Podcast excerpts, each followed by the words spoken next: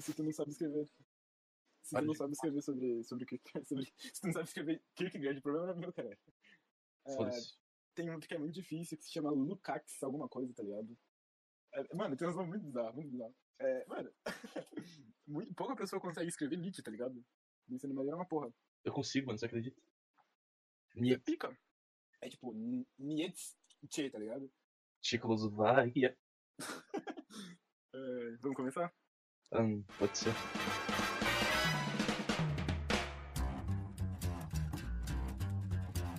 Muito boa tarde, muito boa noite, muito bom dia. Sejam bem-vindos a mais um Não Alimente Rap Podcast. Um podcast que não tem nada, exatamente nada a ver com a proposta do nome. Eu sou o seu roxo, eu sou o Pedro, e aqui é acompanhado do meu amigo Gabriel, mais conhecido como Jabriel. Senhor Roxa. Senhor Roxa. tá certo, é, bom dia galera. É, hoje eu venho com um pensamento do dia. O pensamento do dia é, é, um, é uma frase que eu ouvi num filme, na realidade. E preste bastante atenção, Pedro. Preste atenção, bastante atenção, senhor Roxo. Porque isso pode acontecer com você a qualquer momento. Uma briga Sim, de bar, não sei, um assalto, não sei. Mas é o seguinte: cuidado com o homem quieto, porque enquanto vocês conversam, ele observa. Enquanto vocês comem e bebem, ele planeja. Enquanto vocês dormem, ele executa. Cuidado, a mãe de vocês fala para vocês levarem o guarda-chuva e o casaco para fora de casa, porque o tempo é o homem quieto. é isso. O tempo é o oportunista na estrada, meu colega. Toma cuidado. Ai. A qualquer tempo, o tempo pode te levar. Essa, essa, essa é a reflexão que fica, então, meu caro Gabriel? É. Não é uma reflexão, não. É um aviso, rapaziada. é um podcast ameaçador, cara. Aqui se chama Polícia é Pior. Enfim, é, mais um episódio. Eu acho que os poucos ouvintes da, da primeira parte do, do episódio teste, né, que foi o episódio 006, é, ouviram, né, e, e, vão ter acesso a essa maravilhosa obra que foi a gente falando sobre o Enem. E ainda continuando mais nessa parada do conhecimento, dessa, dessa, dessa, dessa análise, né, complexa que a gente estava fazendo sobre o Enem, super complexa, a gente continua aqui com o tema do conhecimento, né? É, não só o conhecimento, mas como conhecer história da epistemologia e, algum, e alguns tipos de pensamentos que permearam é, a forma que a gente conseguiu produzir esse tipo de conhecimento pelo tempo, né? Uhum. Bom, a gente é... mais. Pode falar.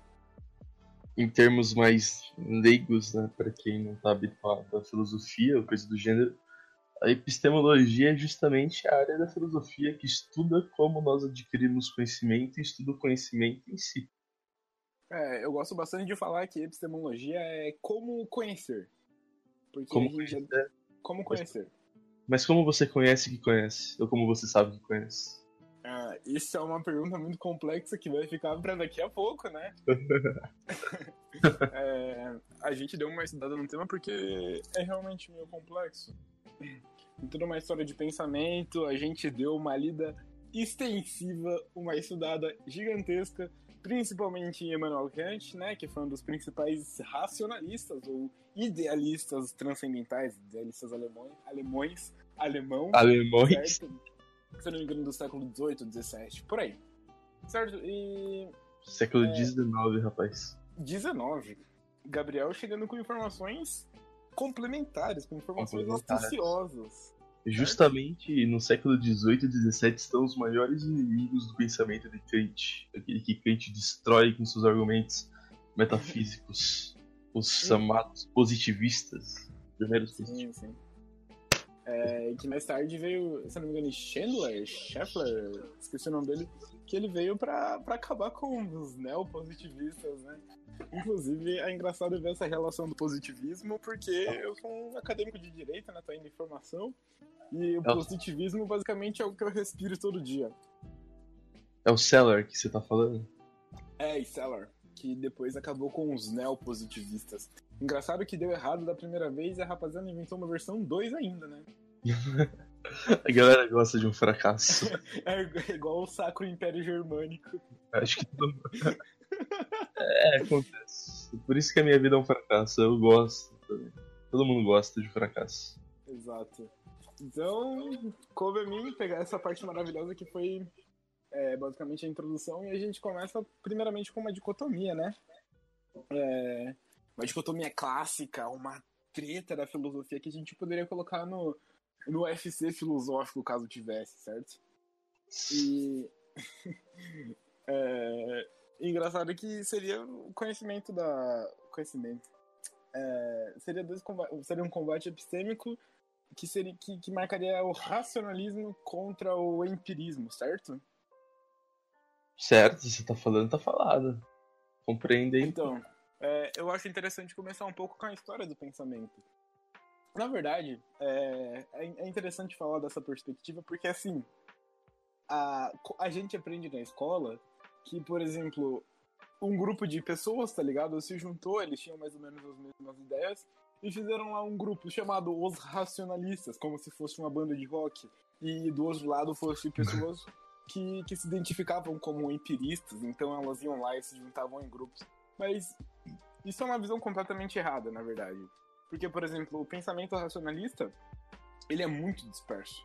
Disperso até umas horas, é difícil um pouco de fazer pesquisa, não tem uma, uma coesão tão grande na pesquisa disso, mas então a gente vai dar uma pincelada aqui sobre como o ensino médio passou pra gente e como se propaga na academia brasileira a história do pensamento, certo? Então a gente começa com uma dicotomia é, muito clássica do racionalismo contra o empirismo e a gente tem dois nomes cruciais para essa história.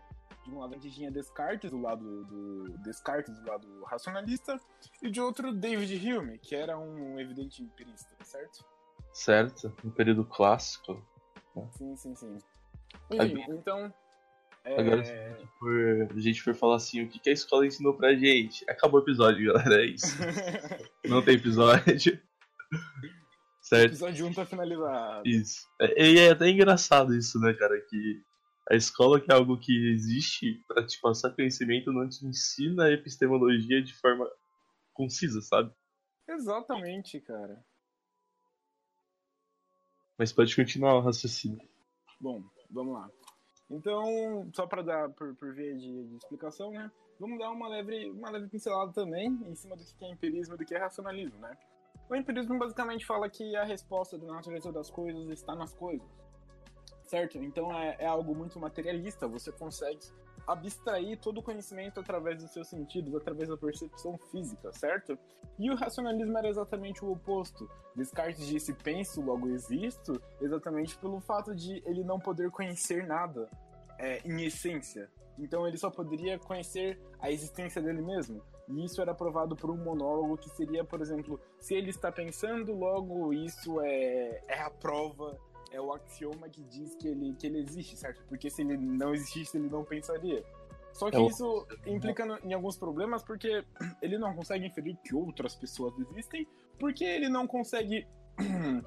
ele não consegue simplesmente afirmar como uma verdade absoluta que outras pessoas pensam. Então Descartes era basicamente louco e aceitava tudo por axioma, certo? As outras pessoas são, é os, são os estados das coisas, né? Exatamente. A única coisa que ele sabe que existe de fato é ele. Tudo que tá ao redor dele, Sim. inclusive as pessoas, são fatos.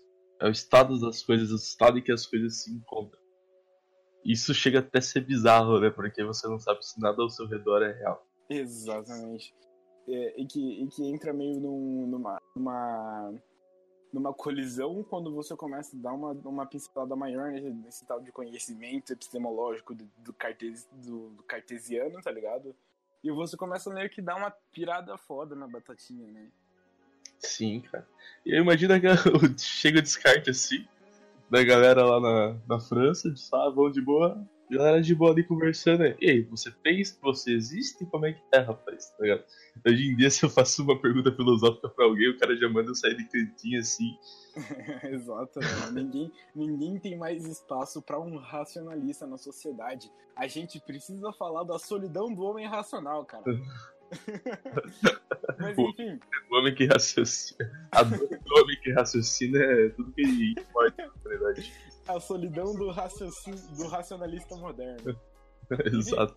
É, eu gosto bastante de, de pegar esse, desse, esse texto do Descartes. Suporei, pois, que não há um verdadeiro Deus, que é a soberana fonte da verdade, mas certo um gênio maligno, não menos ardiloso e enganador do que poderoso, que empregou toda a sua indústria a enganar-me. Pensarei que o céu, o ar, terra, as cores, as figuras, os sons e todas as coisas exteriores que vemos são apenas ilusões e enganos de que ele só serve para surpreender a minha credulidade. Considerar-me-ei mim mesmo absolutamente desprovido de mãos, de olhos, de carne, de sangue, desprovido de qualquer sentidos, mas dotado de falsa crença de ter todas essas coisas. Permanecerei obstinadamente apegado a esse pensamento, e, se por meio não está em meu poder chegar ao conhecimento de qualquer verdade, ao menos está ao meu alcance suspender o meu juízo. Eis porque cuidarei zelosamente de não receber em minha crença nenhuma falsidade, e preparei tão bem meu espírito e todos os ardis desse grande enganador, que por poderoso e ardiloso que seja, nunca poderão me impor algo. Essa é uma famosa citação de Descartes, né? Parece uma, uma passagem bíblica, porque é um texto muito clássico, né? Essa galera daquela época tinha algum problema para falar desse jeito. É muito coloquialismo, cara. É, é muito.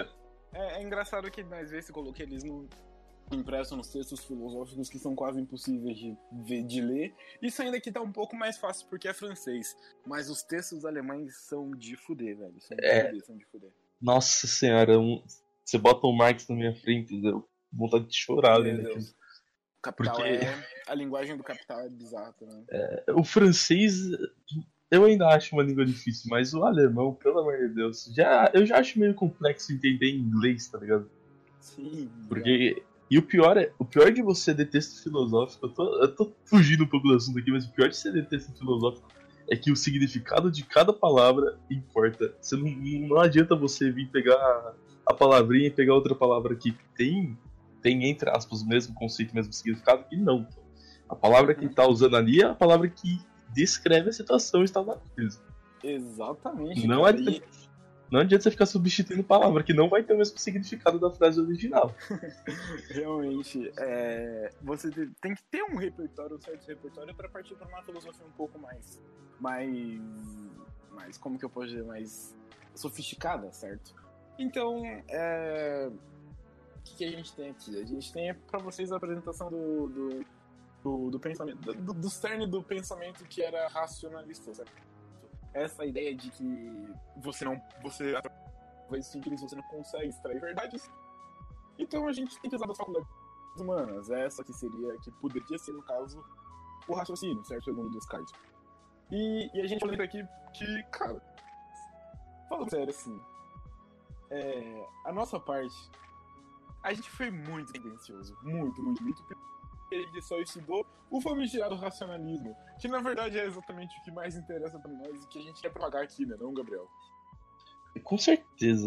A gente, tipo assim, a gente sempre foi bem inclinado pra ignorar o empirismo. Não ignorar, mas concluir que o empirismo ele não trata da verdade absoluta. E a gente acabou excluindo um pouco. Mas o que a gente. O pouco que a gente acabou excluindo, por exemplo, o Pedro, eu sei que ele ainda vai falar um pouco sobre Hegel. Mas o Hegel é, já foi refutado há muito tempo. A gente tá falando. A gente, a gente- até os, os neopositivistas compreendem que o Hegel já está, já está ultrapassa- ultrapassado. Então a gente não. É tendencioso, mas não é tão tendencioso, sabe? A gente É, tem uma compreensão filosófica de que a gente não consegue absorver verdades absolutas, a gente não consegue compreender a realidade através de dados ou do empirismo de fato. A gente compreende Exatamente. que a gente só consegue fazer isso de uma forma metafísica, a gente só compreende as coisas transcendendo as próprias coisas. É quase isso, quase isso. É, você enfeitou muito bem as palavras, eu gostei, mas a gente tem que dar continuidade. A gente tem que tocar o barco, Gabriel. É, Tem que tocar o barco. Fala, quando a gente fala de. quando a gente fala de, dessa, dessa parada mais materialista, de adquirir conhecimento através dos sentidos, a gente entra numa implicação muito contemporânea que é o positivismo. Positivismo, além do que você estudou da escola, que era o movimento do Augusto Conte, que escreveu a nossa maravilhosa bandeira que se chama Ordem e Progresso. E amor. Amor. é, tem essa parte também. é o positivismo, né, rapaziada? O que, que seria essa, essa raiz do positivismo? Que é mais um empirismo travestido. É, se você é um cara, um, um grande defensor do positivismo, a gente necessita que você esteja aqui. A gente necessita, para um debate, não um debate, mas uma troca de ideias, porque a gente precisa saber do outro lado. A gente não, nós não temos interesse em, em, em dar trela ao conhecimento empirista, entende? É, mas a gente quer você aqui, você que manja de positivismo, você que acha que o que nós estamos falando aqui é completamente baboseira, venha pra cá, contate-nos. É, é e muito provavelmente você deve ser bem adepto das ciências naturais, né? Exato. Que, que é, onde o. Vai... É. Exatamente, a gente vai até chegar a uma abordagem científica em partes, mas uhum. é, a compreensão de que o empirismo está totalmente atrelado às ciências naturais é o mais é o senso comum, é o senso mais comum. Uhum. Porque é. a, gente, a gente tem aquela, aquela ideia de que nas ciências naturais não existe de fato é, a teoria do conhecimento. Exato. Como existe na matemática, que não é uma ciência natural. É, porque, por exemplo, a gente pega é, ciências naturais, essa ciência como física e química, cara, vocês estudam a estrutura da matéria. A estrutura da matéria é uma linguagem, entende? A estrutura da matéria tá lá e, e talvez aquilo, aquilo não coincida com a real verdade, entende? É, é, é literalmente você estudar as coisas pelo sentido. Exato. É? Enfim, é, e, e é interessante que. Estado das coisas. É interessante que, assim, é, o, o cerne do racionalismo, o cerne desse idealismo que a gente está falando aqui, é você olhar um objeto e não conhecer aquele objeto em si. Você conhece o que aquele objeto. Você conhece o que você abstrai da, das características do objeto. E, e, é exatamente essa parada, esse é o ponto, que a gente não consegue conhecer as coisas em si a gente pode pegar o maior microscópio de tudo, a gente pode dividir cada molécula por molécula e a gente não consegue conhecer exatamente a coisa em si. É, é bem aquele argumento de que nós procuramos justificativas nas coisas, ao invés de observar as coisas, o estado das coisas e depois justificá-las. Exatamente. É, a, a, gente a gente procura a resposta na pergunta. A, uhum. gente, a gente não responde a pergunta. Exato. A gente procura mais perguntas ainda no objeto de estudo. A gente não vem com as perguntas, a gente não, não, não deriva perguntas. A gente procura perguntas já prontas, certo? E, e exatamente esse é o problema. Então a gente, como, como a gente falou que a gente não pode, como, como nós não conseguimos conhecer as coisas em si, isso abre um, um leque gigantesco de, de, de, lacunas do conhecimento, certo? Porque essa premissa é uma premissa saudável para se seguir para produzir conhecimento. Mas e quando isso não é, não é seguido a risco? Né? Uhum. E, e assim, é, é interessante explorar um pouco mais isso, porque a gente entra na, na relação de causalidade, né? Porque a partir desse momento que a gente não consegue simplesmente abstrair o que. Abstrair não, é, é capturar o que está à nossa volta como conhecimento puro, a gente tem que primeiro é, capturar as coisas com sentidos. O Kant dá até esse ponto para o empirismo, certo? Porque o conhecimento ele vem através dos sentidos de certa forma, certo? Uhum. Só que não são só os sentidos. Então, aí nesse ponto, a filosofia de Kant vai, vai se atrelar muito mais ao racionalismo, certo? Porque a gente não pode conhecer as coisas como elas realmente são. As Eu coisas. Tenho... A gente consegue, consegue conhecer as coisas na linguagem do nosso pensamento, na linguagem da nossa, da nossa consistência, da nossa construção fisiológica, espiritual, mental, transcendental, metafísica. É, não é como se o empirismo compreender o estado das coisas pelos sentidos é, não seja uma forma de você adquirir conhecimento, mas sim questionar se é um conhecimento válido. Exato. Porque, por exemplo, você pensa assim: é, nós atualmente no sistema jurídico brasileiro adotamos o positivismo como nosso lema, o nosso modo de, de fazer jurisdição, judicialização, e, e todas as coisas, mas será que é epistemologicamente válido? Vocês nunca pararam para pensar nisso que quem conta para vocês a história de que é algo válido realmente esteja contando porque é válido ou só por convenção? Entende? E atrás da matriz desse pensamento, esse a priorismo do pensamento que, que nós chegamos na epistemologia e, e em teorias mais concisas a gente consegue chegar em Kant, é, que dá sentido do estudo dessa matéria.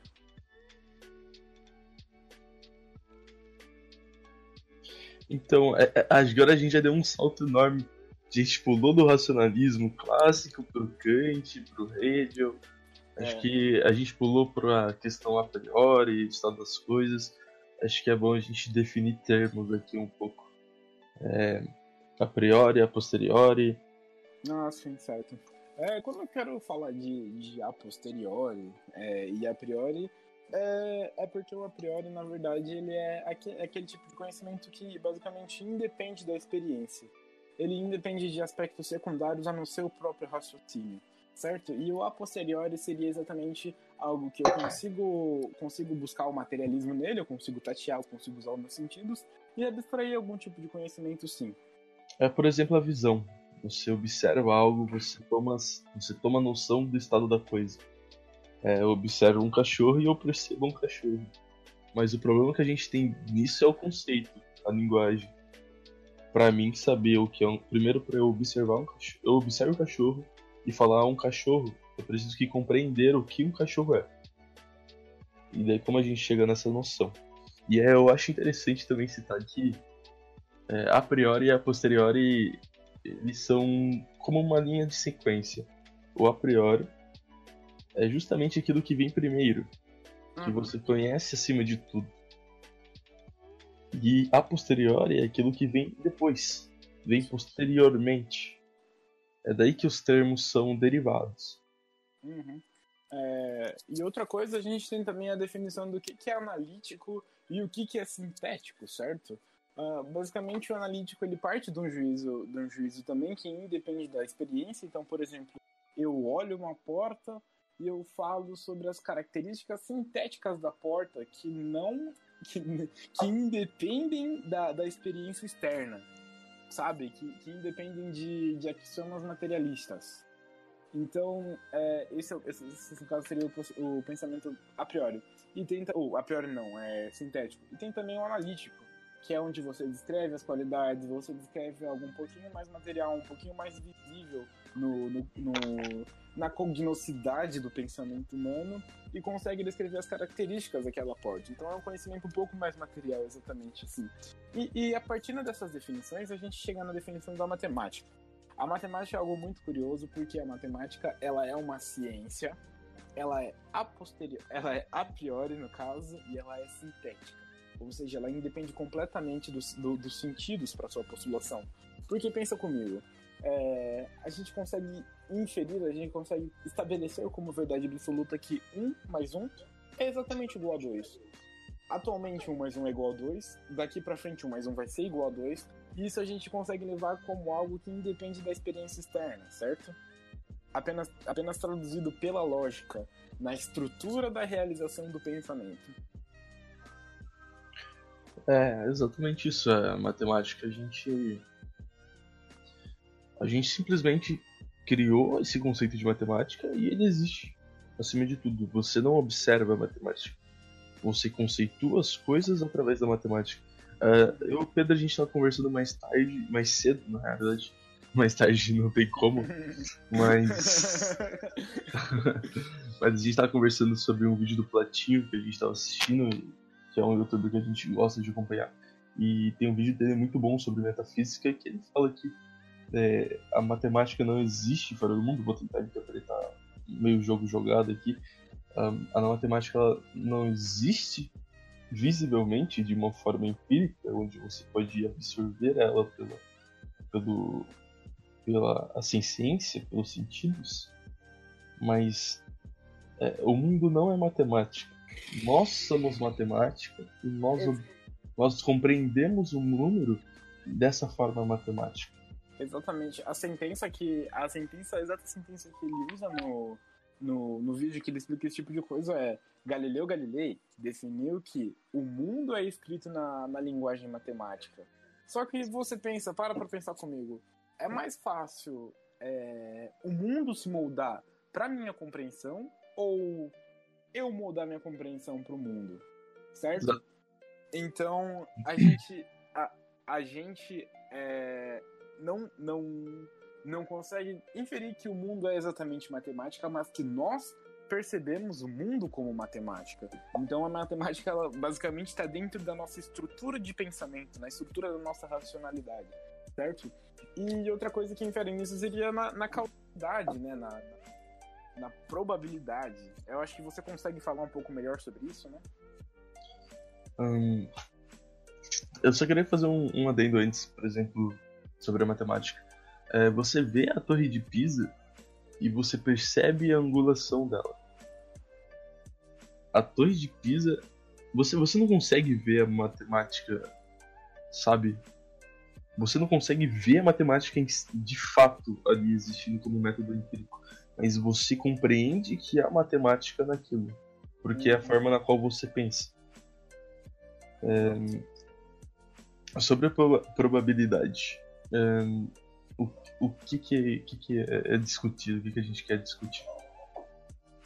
É exatamente aquela parada de, por exemplo, é, que, que ele fala no vídeo que a estrutura da realidade vai ser, vai ser, entre aspas, sempre fixa, sabe? E ele se questiona, não ele se questiona, mas o, David Hume, que ele se questiona onde é que tá o contrato que Deus assinou de que só porque as coisas sempre aconteceram que elas vão acontecer sempre entende? Então, então a gente tem muito essa noção da, da probabilidade errada.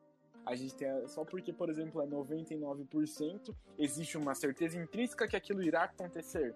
Sendo que a gente aplique isso como axioma, erroneamente como axioma, para passar os nossos dias, certo? Porque, por exemplo, a gente não consegue falsear esse tipo de, de, de, de, de conhecimento que é passado pra gente, desse falso conhecimento sem base epistemológica, sem pensar que as coisas irão realmente acontecer. Porque você para comigo e pensa, se a gente for ver por probabilidade, as leis da física podem simplesmente ser completamente transgredidas amanhã. E porque não existe nenhuma, nenhuma certeza fixa de que realmente Deus assinou um contrato que as leis da física sempre serão peremptoriamente assim certo? Eu amei esse juízo e queria comentar um pouco dele aqui, cara. Isso, isso cai muito na questão científica, né, cara? Porque essa, é ciência que é o estudo das, do estado das coisas, tipo, observa como o mundo funciona, a realidade do mundo. Né? Isso é, é bem bizarro. É, sei lá, sobre probabilidade eu poderia estar citando o jogo que eu fiz hoje de truco, onde várias vezes eu, como a pessoa que corta carta jogava um tombo e a pessoa que dava carta jogava um outro tombo sobre o meu tombo e dava a mesma carta. Era a mesma carta, o tombo que eu dei o tombo que outra pessoa deu era a mesma carta.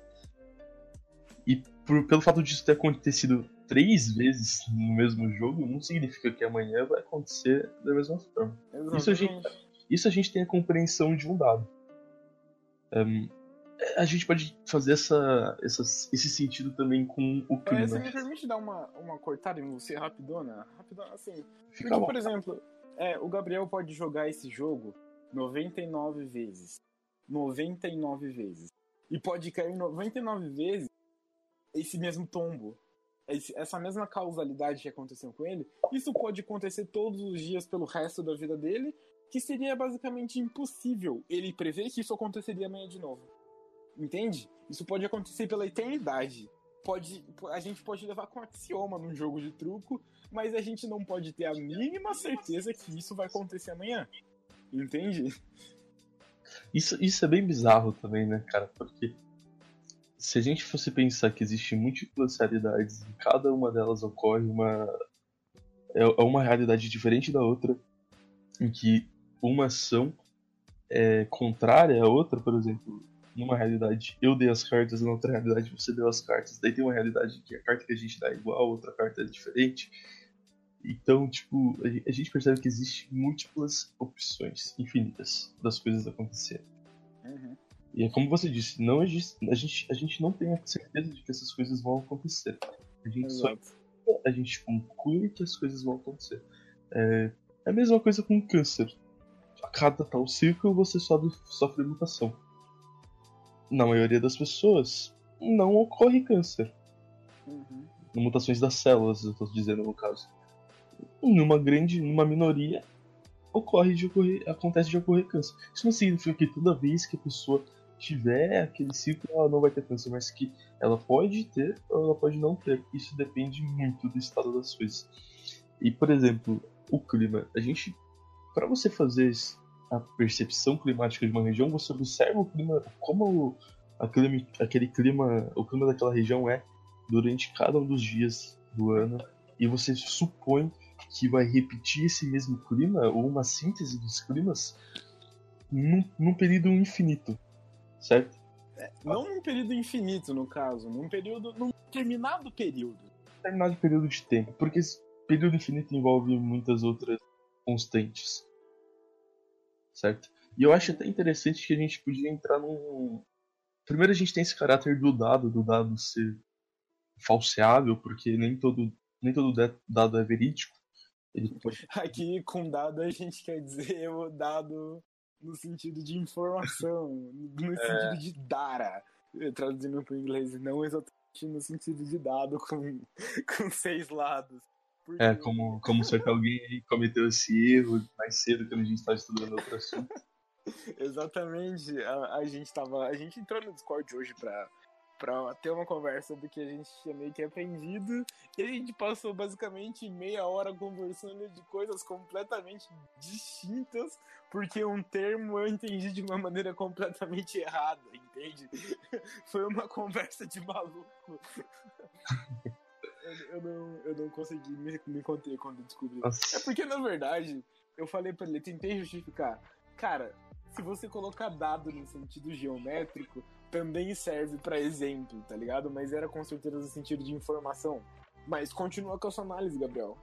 Enfim, a gente pode entrar um pouco nessa questão de pensamento científico e abordar, sei lá, o Popper, que ele faz aquela crítica ao empirismo lógico e daí ele conhece, ele compreende que, por exemplo, nesse fato da, da probabilidade, todo conhecimento é falível e corrigível. Uhum. A gente, por exemplo, é, ele chega até a fazer essa crítica sobre é, a probabilidade. Só um instante, deixa eu consultar minhas anotações que esse cara me dá um trabalho de desgraçado de compreender o que ele fala só pra constar, é, eu não peguei a parte do poker, então eu tô completamente tranquilo. O Gabriel que lute, eu não tenho nada a ver. Ele só tá no meu podcast. Quer dizer, no nosso podcast.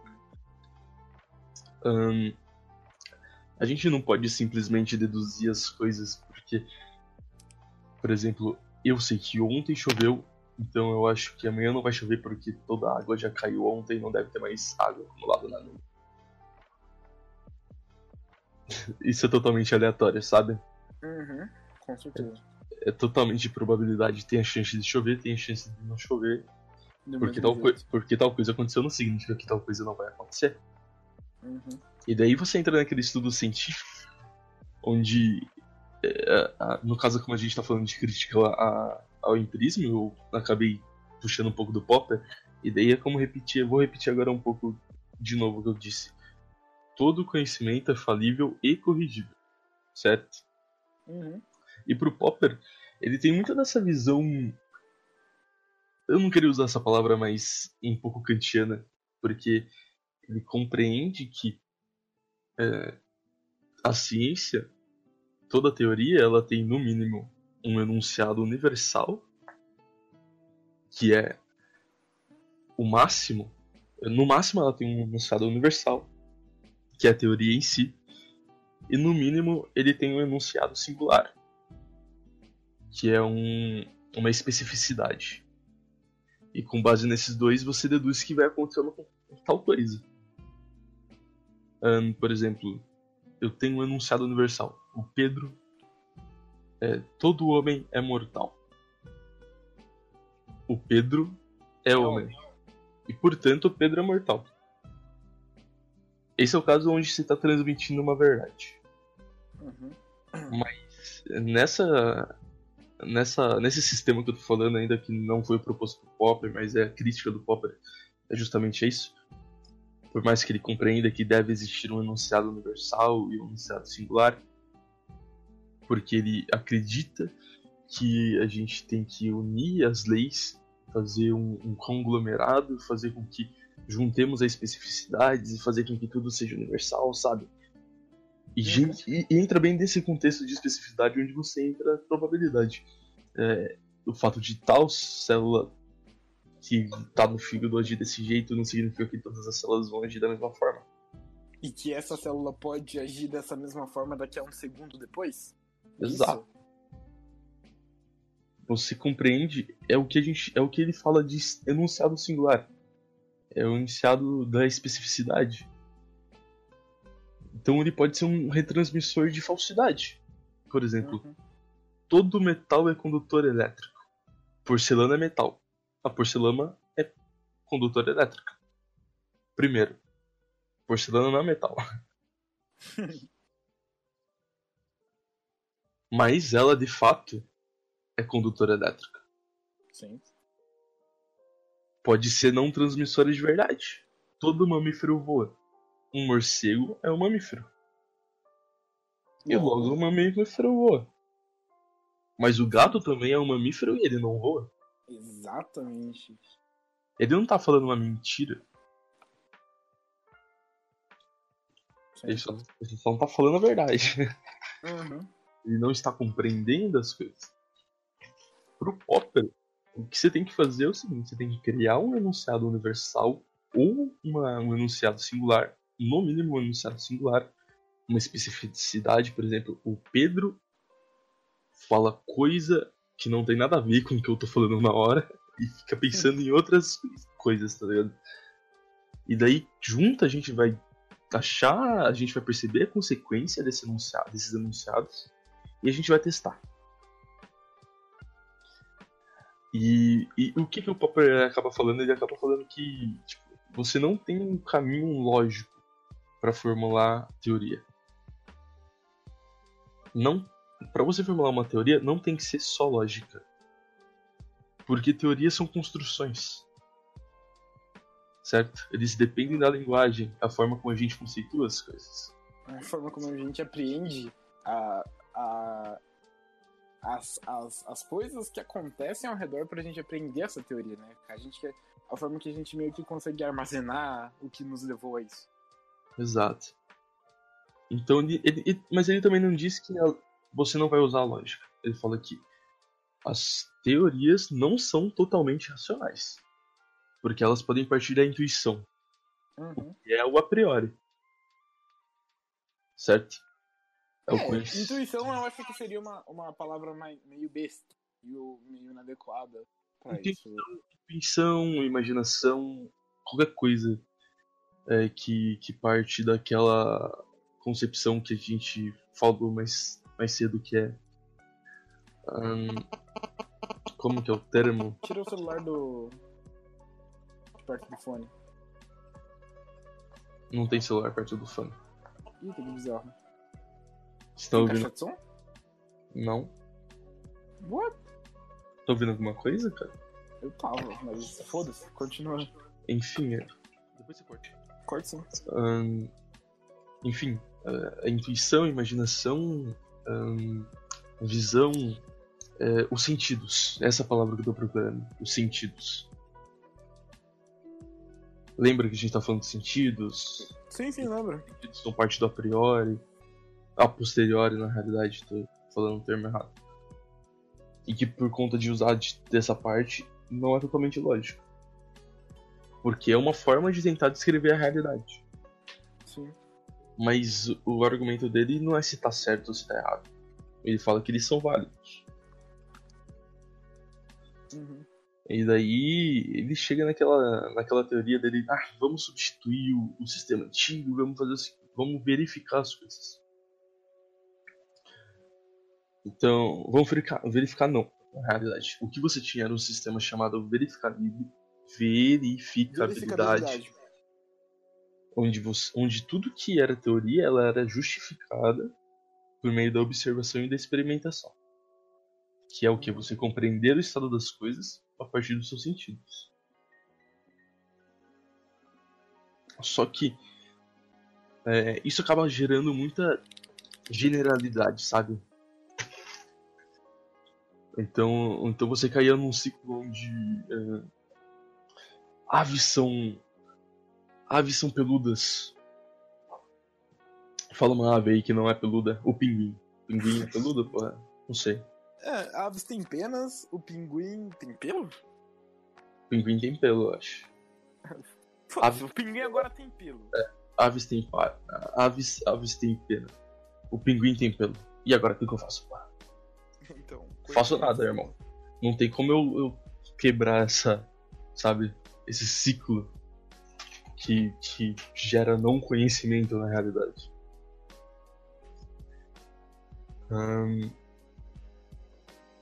Mas eu acho que, tipo. Puta, eu comecei do fim pro início. Parabéns, mano. Nossa. A gente, a gente, é meio amador nessa, nessa coisa de locução de podcast, mas. É, não, não, desiste, não desliga agora, por favor. Eu, eu, consegui, eu consegui fazer um, um, bagulho muito bizarro agora, cara. E muito difícil, mano. Eu, eu vou fazer uma síntese gigantesca aqui.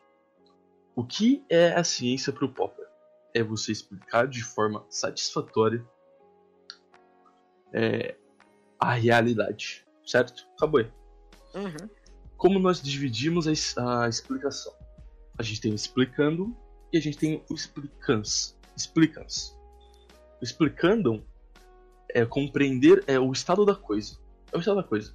O Pedro é um pinguim. Pronto. Pinguim. Uhum. Tá. Porra. Pinguim. Acabou.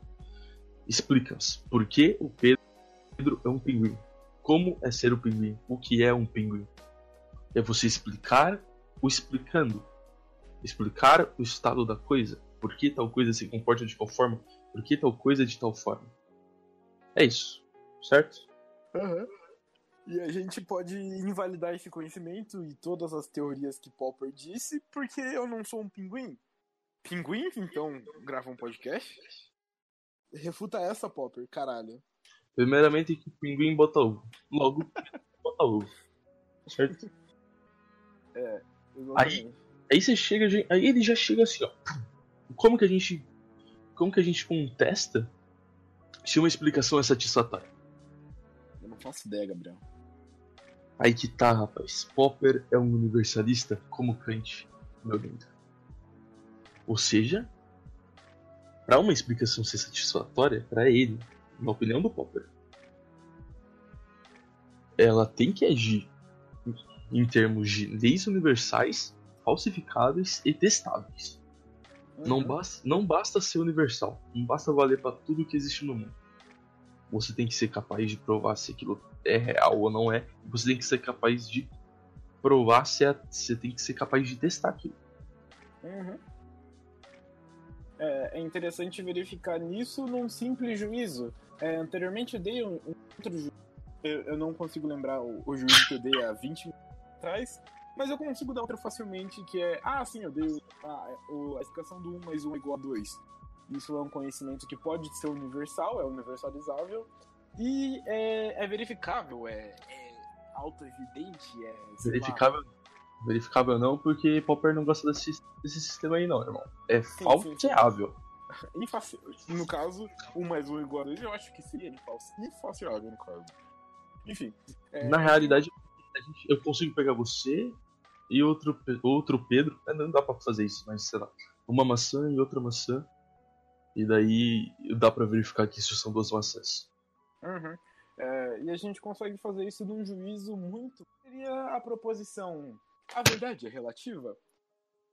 Bom, se a verdade é relativa, então a gente cai em contradição. É, porque. Calma, eu perdi. Não é a verdade é relativa. A verdade é ou não é verdade? Não, não, não, não. É, tudo é relativo? Tudo é relativo? Essa é a pergunta. Tudo é relativo?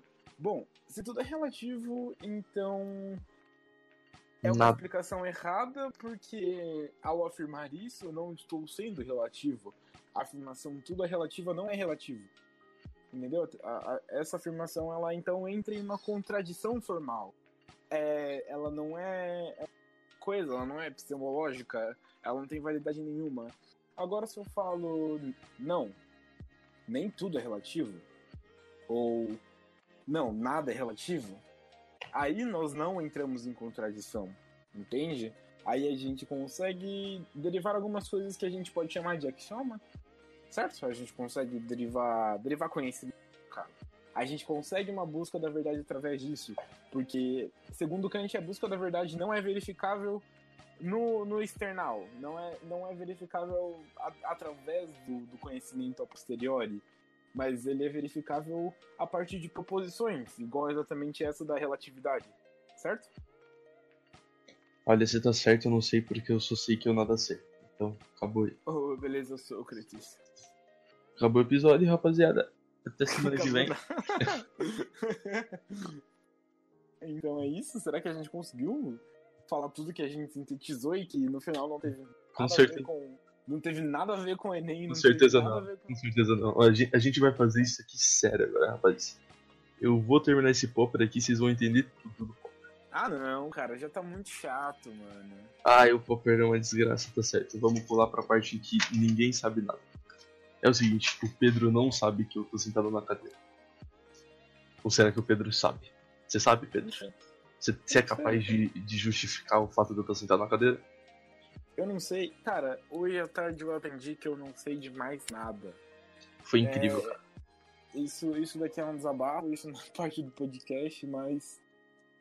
Eu estudava um pouco, sempre estudei um pouco de, de filosofia analítica, de lógica, lógica proposicional, mas eles falavam que axiomas era uma das formas mais fáceis de compreender o conhecimento, porque a gente aceitava alguns parâmetros que na verdade não podiam ser provados nem desprovados, então simplesmente aceitava como verdade ou inverdade. E, e é, um, é um método, é uma proposição boa, é um método okay, que pode derivar algumas coisas bem interessantes, né? Até que o Gabriel me chega com a merda de um texto, cara, que me encheu tanta paciência, que, que ele relia, pedia para mim pedia para mim interpretar, eu não sei, ele, ele acha que na, na, na, cabecinha dele que a minha interpretação de texto é um pouco mais elevada que a dele, que eu consigo ver de algum de, é de algum outro olho, de algum terceiro olho. Advocacia, estudante de advocacia sabe ler até manuscrito latim, rapaz. Precisa nem saber a língua. Mano, eu não, não tô fazendo advocacia, caralho.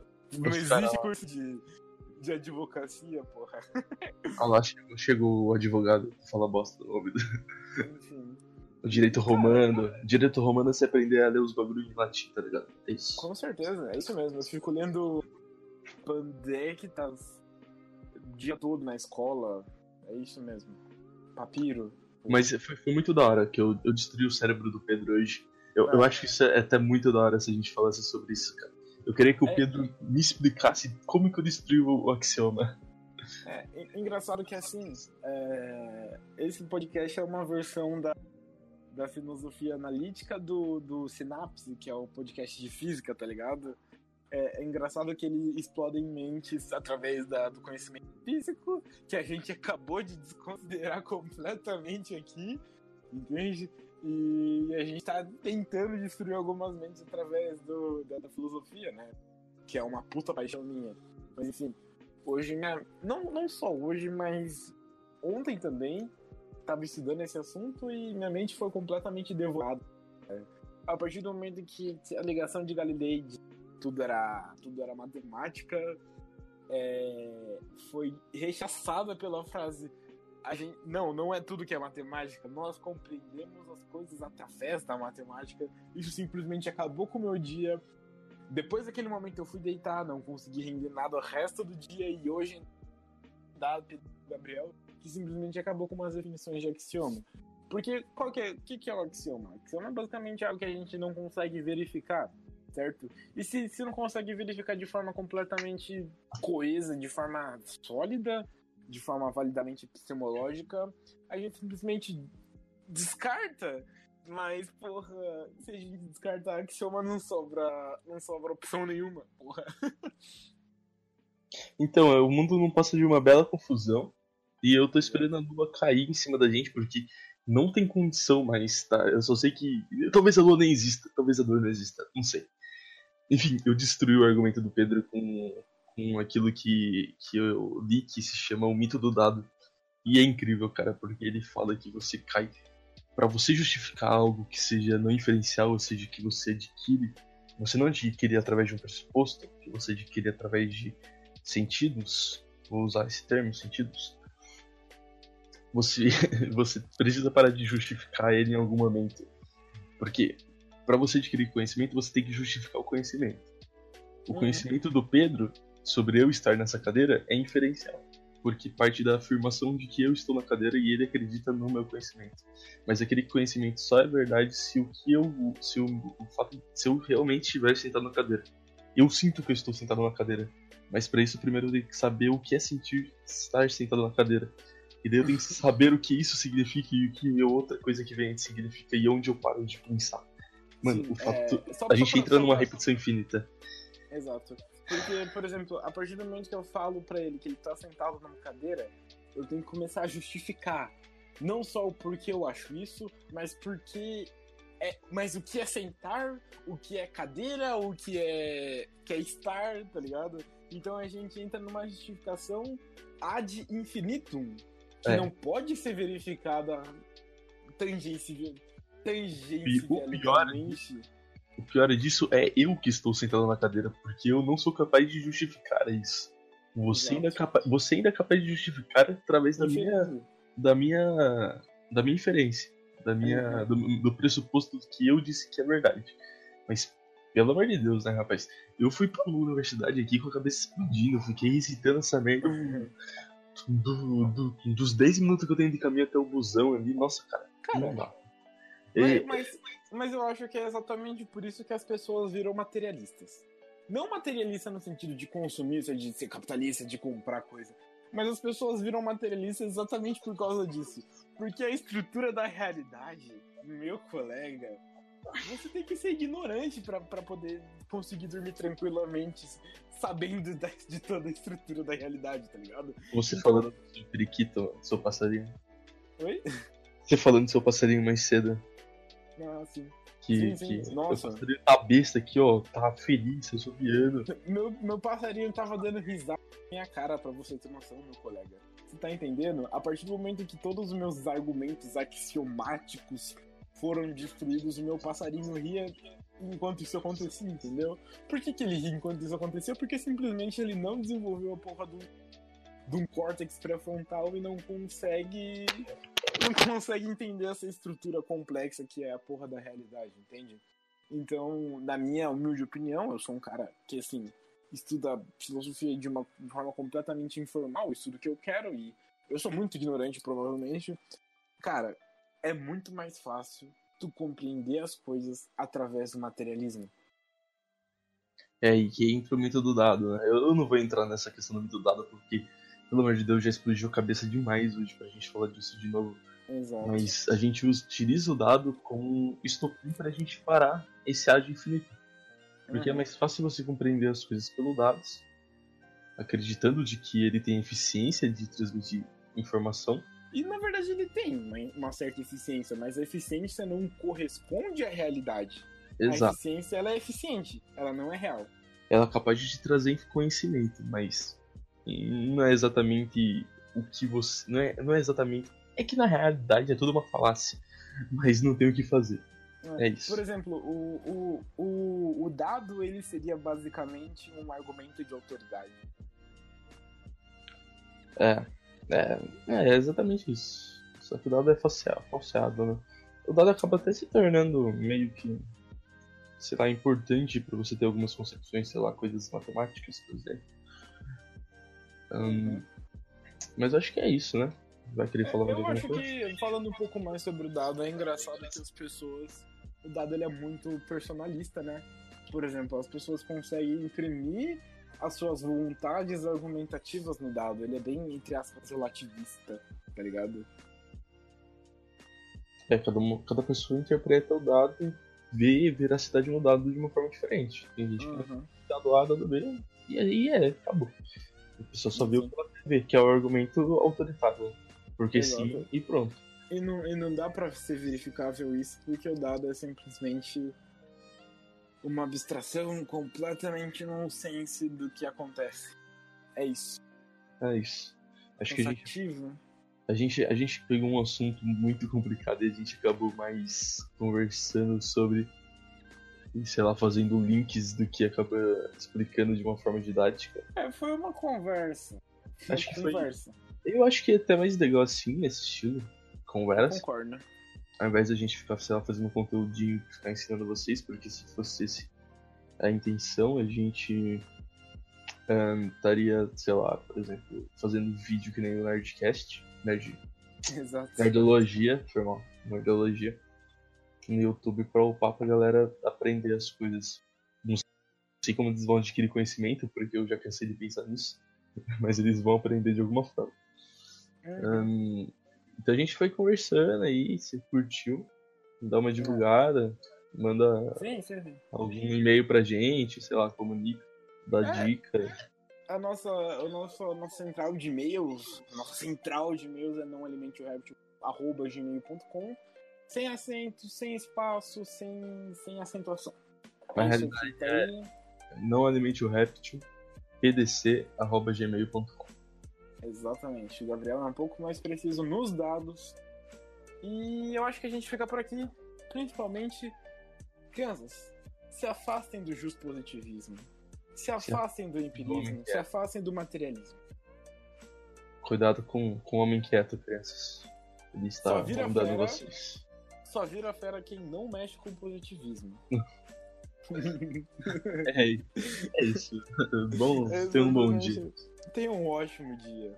Uma ótima compreensão do universo. Afinal, Obrigado por, nos, obrigado por nos aguentar, nos escutar e nos suportar até aqui. Você é um herói. Você é um guerreiro. pra finalizar esse podcast, eu só venho trazer uma pergunta pra você. é, Como você sabe o que é um dia? Boa noite. Vai tomar no cu, velho.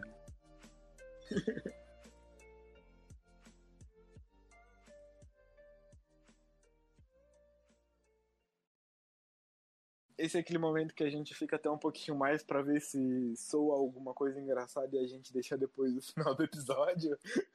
Ahn, não. Tchau. Não. Caralho! Sacanagem. Boa noite, caralho. Vai dormir já, mano? Eu não sei, mano. Vou fazer, sei lá, jogar um LOL. Acho que